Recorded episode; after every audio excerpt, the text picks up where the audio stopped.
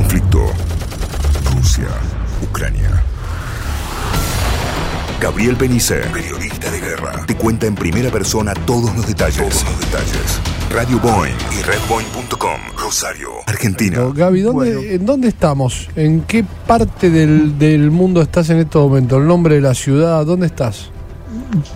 Donde vive el hombre lobo, te diría, en un bosque, en el medio de un bosque infernal que debe tener 20 kilómetros de bosque y con, con algunas casas y a 32 kilómetros de Persemil, que es una zona que ya se acerca bastante a la frontera. Recién estuve en contacto con el cónsul de Ucrania, Sí. que El, el- me el decía argentino, que- el argentino en Ucrania.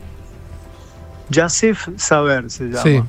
Eh, es argentino que está en Ucrania y, y a partir de hoy ya lo trasladaron a Rumania porque dice ya quedan pocos argentinos en Ucrania y la cosa se está poniendo cada vez más difícil. ay, ay. Ellos estaban en la frontera con Polonia, primero lo habían trasladado de Kiev a la frontera con, con Polonia, pero ahora ya están directamente instalados en el consulado junto con el de argentino en Rumania, que es un país limítrofe del otro lado donde estoy yo, que estoy en, en Polonia. Hoy yo contaba que hubo un ataque a Luz, Hmm. Lust, que es una de las ciudades más cercanas a, a la frontera de Polonia, que para ese lado no, no había venido todavía el ejército ruso, y eso es como que movió un poco, puso tensa la situación en la frontera que es médica, que es por donde cruzan la mayor cantidad de gente. Hoy la cosa se colapsó entre la cantidad de rumanos que querían escapar, porque hasta acá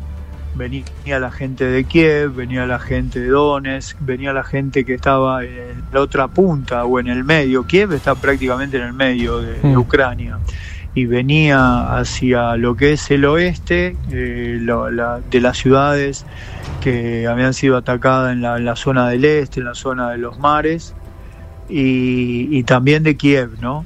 Los que pudieron salir hasta que prácticamente Kiev ya está sitiada, no, no hay manera de salir porque los mismos soldados ucranianos para evitar la llegada de los rusos han bloqueado casi todas las entradas y salidas de Kiev. Lo- lo- Y lo- ahora veremos qué pasa con esto. Gaby, los que. No, te decía, porque lo, hablábamos ayer también. Los que están en Kiev, eh, de distintos lugares de- de- del mundo o demás, los que están en Kiev- en Kiev no pueden salir de Kiev. No, en este momento no. No, no, no se puede salir, no se puede entrar. eh, las vías han sido levantadas. Eh, eso me contaba, por ejemplo, Joaquín Sánchez Mariño, que está trabajando para Infobae y anda por la zona de Kiev. Y él está en un hotel, tiene sus cosas en una ciudad fronteriza que está un poco más lejos. Yo la, la pasé, Lablin se llama. Eh, él tiene dejó el, parte de su equipaje ahí en Lablin, en un hotel de Lablin. Eh, eh, y mm, el cónsul me decía que ya son pocos los argentinos que están en, en Ucrania y le estuvieron algún tipo de contacto, hay algunos que viven allá y no se quieren ir, Mm. y después hay un par de periodistas nada más, que uno es Joaquín y no sé quién será el otro periodista que está ahí. Sí, creo que periodistas, Gaby, ahora, en la actualidad, creo que hay cuatro periodistas argentinos, entre los que estás vos. Vos. Sí, en, un- en un momento yo te digo la, la verdad, hoy ahí en la estación de Lablin veía la locura generalizada, hubo que cambiar de colectivo y se- si la gente se quiere subir como viene, con, sin boleto, eh, y me acordé de Chiche, eh, sinceramente me acordé de Chiche, eh, Gelbun, ¿no? que eh, muchos lo tomaron a risa porque dijo no se puede estar, no, Sí. eh, hay una locura permanente, todo el mundo corre, desconfían y pasa este tipo de cosas. Yo ya te he dicho que en la estación de trenes para sacar el boleto las mujeres grandes se te colaban adelante. Eh, y eso causaba, por- ejemplo, yo con todo el tiempo del mundo y entendiendo la situación, no, no, no me molestó. Pero lo- los otros estaban desesperados porque todos querían sacar pasaje y que no, no llegar y que le digan no hay más pasajes. Bueno, y hoy paraban los colectivos que precisamente no el que iba yo, porque el que iba yo iba por una zona donde todos se quieren ir. Mm. Entonces, eh, pero había colectivos que se subían de prepo y una vez que estaba arriba el colectivo, a, a un muchacho de unos 30 años lo bajó la policía. Eh, son situaciones dramáticas en donde se pierde por completo la, tranquilidad, la paciencia. Yo insisto, eh, me quedé, lo, tuve muy presente a Chiche Gelbun cuando decía esto, es una locura, porque es realmente una locura. O sea, vos saltás de, de un estado de, por ejemplo, el colectivo que venía yo, eran un colectivo para 40 personas, primero había unas 10, 12, después 5 que llegaron hasta acá. De Varsovia acá yo solo. Eh, y después agregaron en otros pueblos cuatro o cinco que mm. por distintos motivos nadie habla con nadie nadie habla con nadie vos vas a una estación convertida en refugio y hay un silencio que no se puede creer vos tenés que ser 250 personas en un lugar en un aula de escuela y están en silencio. Yo creo que en la cabeza de ellos lo único que pasa hoy y ahora qué hacemos o, hmm. dónde terminaremos. Insisto que no no deben salir de esas dos o tres preguntas básicas, ¿no? ¿Qué hacemos con todo esto? Gaby, la cosa está, a ver, la cosa está empeorando eh, día a día desde vos que estás, totalmente. vos que estás da la impresión que sí. No, y pero ya te digo, recién, recién eh, terminé de hablar con el cónsul que, que, me decía que se puso muy complicado en el día de hoy. Y, hoy bien temprano a la mañana, acá ya son casi las 10 de la noche. Eh, eh, 21 18 hmm. y se complicó cuando bombardearon Lust que es una zona que la tenían por segura no habían intentado nunca los rusos. Indudablemente que están rodeando Kiev. Hasta ahora tenían ejércitos en el norte, en el sur y en el, y en el este, ¿no? principalmente, que es por donde entraron. Y el oeste estaba completamente separado. La ofensiva a Kiev no llega, porque todavía no llegó la, la ofensiva que están esperando los ucranianos, por la que se están armando. Y en este momento, cuando bombardean el oeste, ya la cosa abre los ojos de, eh, es un, elemento sorpresa que no tenía el ejército ucraniano, que también podían llegar a venir por el oeste. Por eso todo ese lugar estaba tranquilo, la frontera libre. Y ya te digo, trasladaron al cónsul y no, ya no está el embajador de Ucrania y tampoco el cónsul. No, no hay diplomáticos en Ucrania en este momento. En este momento no hay, están todos en Rumania.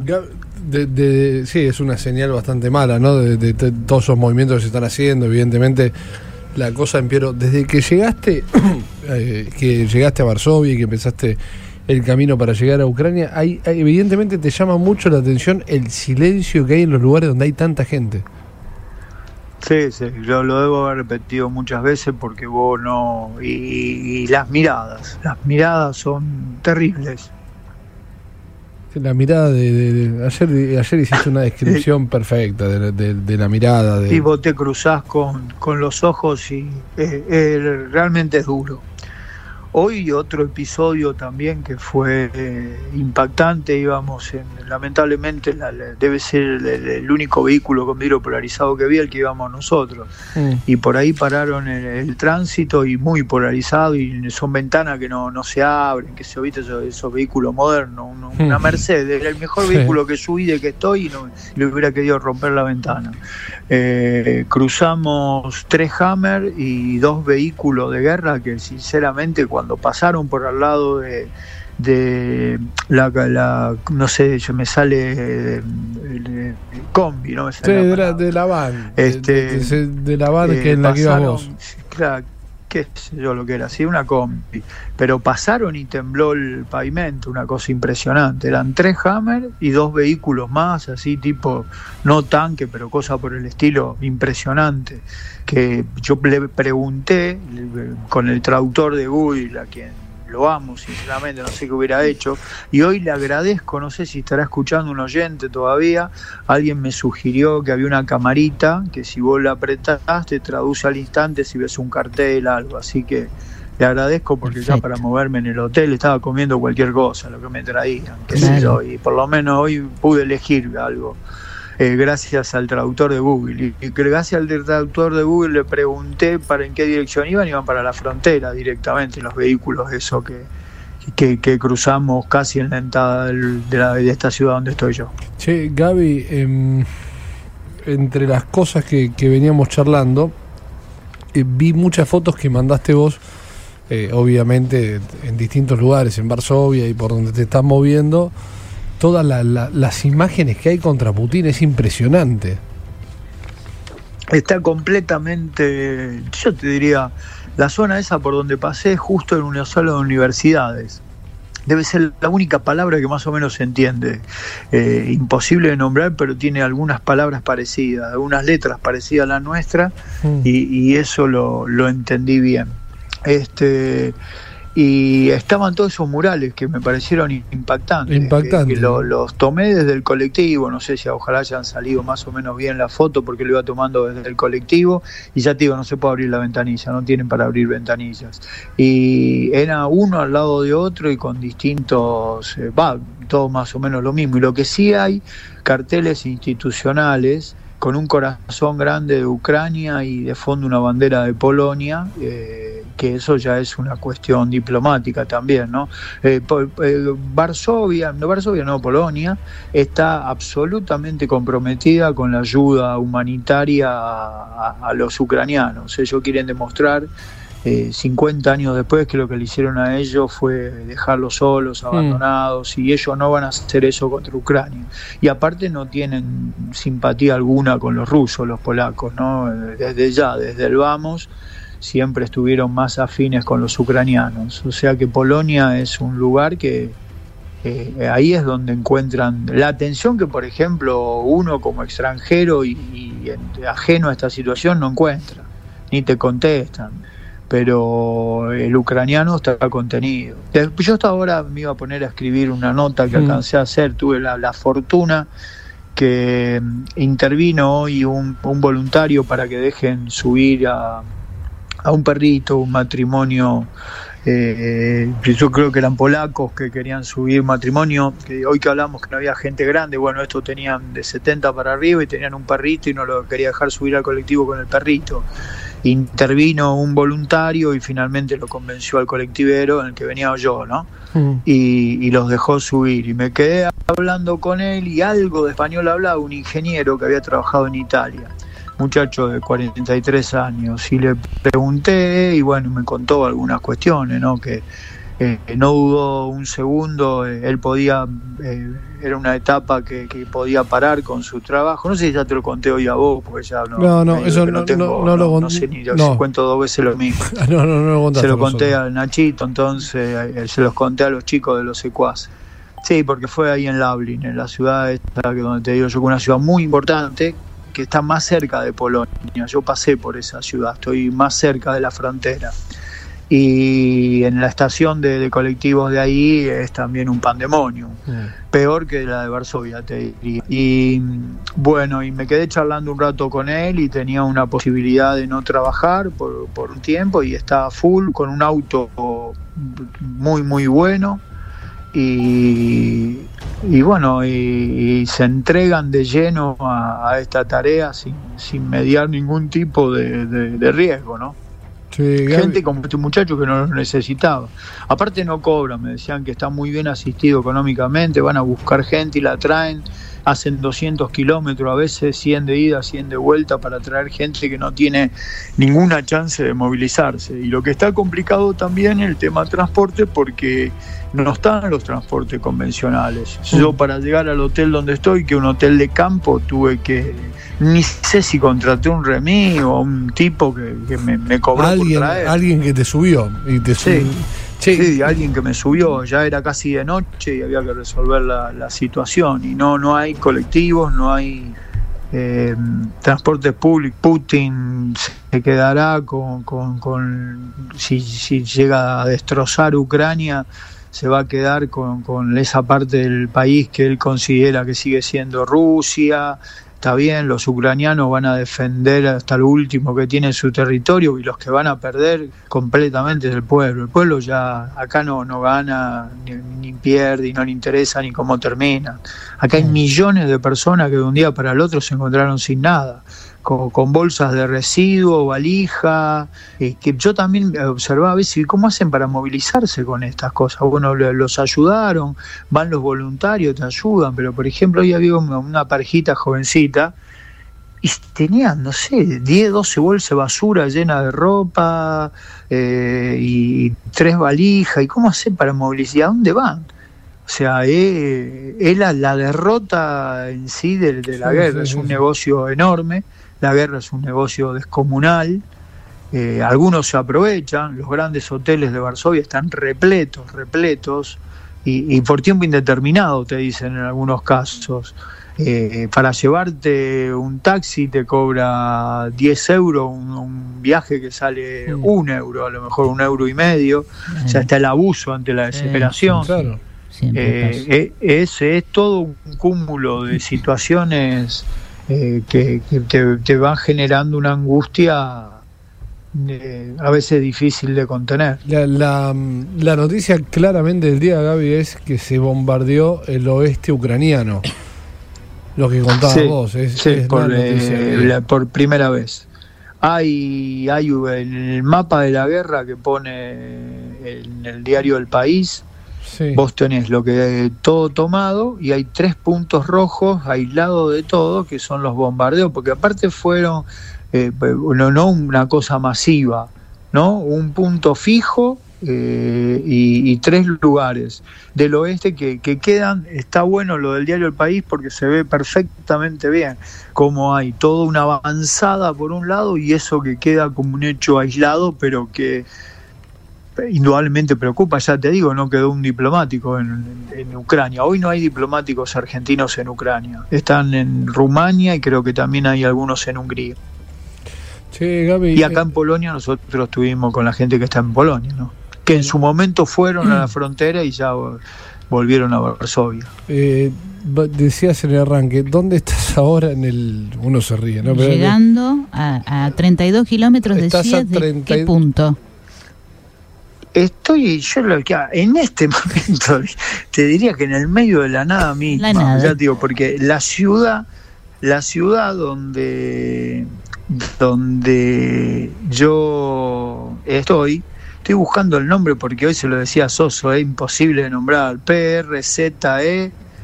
M-I-S-L, es premisil, una cosa así, y ellos te lo dicen todo junto, encima no lo entendés. Eso si buscas el mapa es una ciudad bastante cercana a la frontera, debe haber 20 kilómetros, a Medica, que es la ciudad de la frontera. Y yo estoy eh, en el medio de la nada mismo, esto no es ciudad, no es nada, es un hotel que está, un hotel de campo, que está ¿Hay, en el medio del hotel, Gaby? Eh, repleto, repleto de turistas y acá tenés de todas partes del mundo. Esto es Disney World. Esto es otra cosa, no están enterados que hay guerra, nada. Ah, mira. Y eh, encontramos, encontré alemanes, encontré, hay rusos, eh, pero que no están tan al margen de la situación por completo.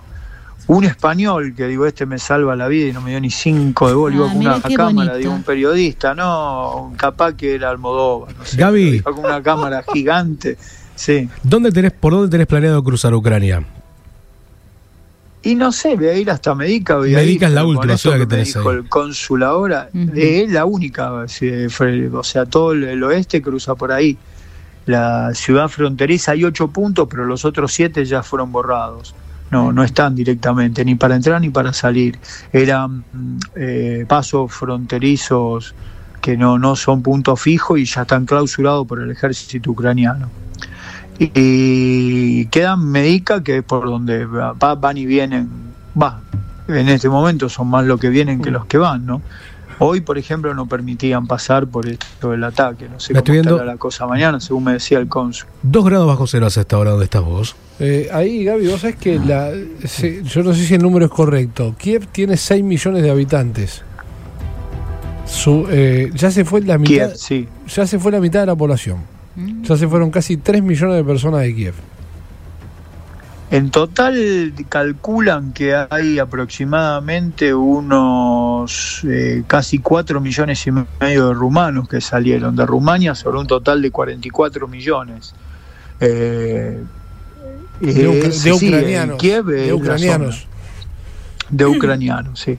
Sí, sí, sí. Bueno, sí, sí, se, fueron. Eh, según el cálculo es que la mitad de los que estaban en Kiev se hace se fueron en, claro porque antes la gente que estaba la gente que estaba en el oeste por ejemplo estaban tranquilos eh, digamos que Polonia recibía a los que venían desde Kiev, Varsovia, que recorrían, tenían que recorrer 800 kilómetros para llegar a Kiev desde Varsovia. Mm. Entonces llegaban quienes estaban más o menos bien, y porque ya en Varsovia, digamos, ya es como que encontrás eh, no, no el futuro, ni mucho menos, pero la paz sí la vas a encontrar. Eh, y ahora con esto no sé cómo estará la, cuestión, ya te digo, hoy es el, tema de acá del día que colapsó la, frontera, ¿no? Están, en, Medic, Medic. Medica, le están enseñando a, a, los ucranianos, Gaby, en, en partes de la frontera a fabricar bombas molotov caseras. Mm. Bombas molotov, sí, estuve viendo. Y están con bombas molotov. Porque están esperando los rusos. Ah, y los rusos no van. Los rusos sorprendieron con, con este ataque de hoy en al oeste de, Ucrania. Ellos están esperándolo, por eso ellos mismos le cortaron rutas, cortaron accesos. Es el ejército ucraniano el que se movilizó y, los civiles, ¿no? que son eh, muchísima cantidad de voluntarios. Gaby, este, bueno, repetimos la hora que tenés allá, son cerca de las 10 de la noche, ¿cuatro más o cinco? más. Cuatro más. Uh, claro, 21 36. Bueno. Exactamente. Y en Ucrania una hora más, son cinco. En Polonia cuatro y en Ucrania cinco. Mañana vas a. Mañana, mañana te subís a no sabemos qué, pero te vas ya para. El domingo. El domingo. El eh, domingo. Sí, el domingo voy a esperar mañana a ver qué, acontece y el domingo, que es cuando también tengo que salir del hotel, eh, voy, a, voy a arrancar para allá. Acá sabe lo que se, se confunden también las señales. Por ejemplo, en este, este estoy hablando yo con el teléfono de la radio. Ya, digamos, Ucrania me dio la bienvenida al roaming, qué sé yo. Y por ahí tengo los dos, por ahí no tengo ninguno de los dos. Es que está muy cerca, claro. Punto medio Claro, que a veces ahora la conversación salió perfecta. Hace un rato no con Fede no podíamos hablar y salió perfecto por Skype. Es rarísimo el tema internet, rarísimo. Yo hace, hace tres horas que me quiero sentar a escribir y en este momento veo que se me conectó eh, internet en la computadora mientras estaba hablando con vos. No, no había manera de conectarlo en la computadora, o sea, me iba a hacer la nota con el celular que es horrible, ¿no? mucho mejor en la computadora. Y recién se conectó internet en la computadora, eh, es rarísimo todo lo, lo, que sucede. esto es lo menos importante, ¿no? Pero se ve que se cruzan los dos, porque antes cuando tenía el roaming de Polonia solo no había ningún problema. Nosotros tenemos los dos sacados, pero se ve que en este momento se mezclan y, y no sé qué, qué, produce, pero me quedo sin internet cada hora, hora y media, me quedo un rato. El domingo ya me movilizo, por lo menos vuelvo a Presmil, eh, que hubo algún tipo de movimiento también muy importante del ejército, más allá de ese que vi yo, que eran cinco, cinco digamos, vehículos, mm. eh, pero dice que hubo un movimiento importante. Abrazo, y deben haber llegado muchos más refugiados. Un abrazo, grande para todos. suerte. Beso grande. El conflicto Ucrania. Gabriel Benice, periodista de guerra, te cuenta en primera persona todos los detalles. Todos los detalles. Radio Boeing y redboeing.com, Rosario, Argentina.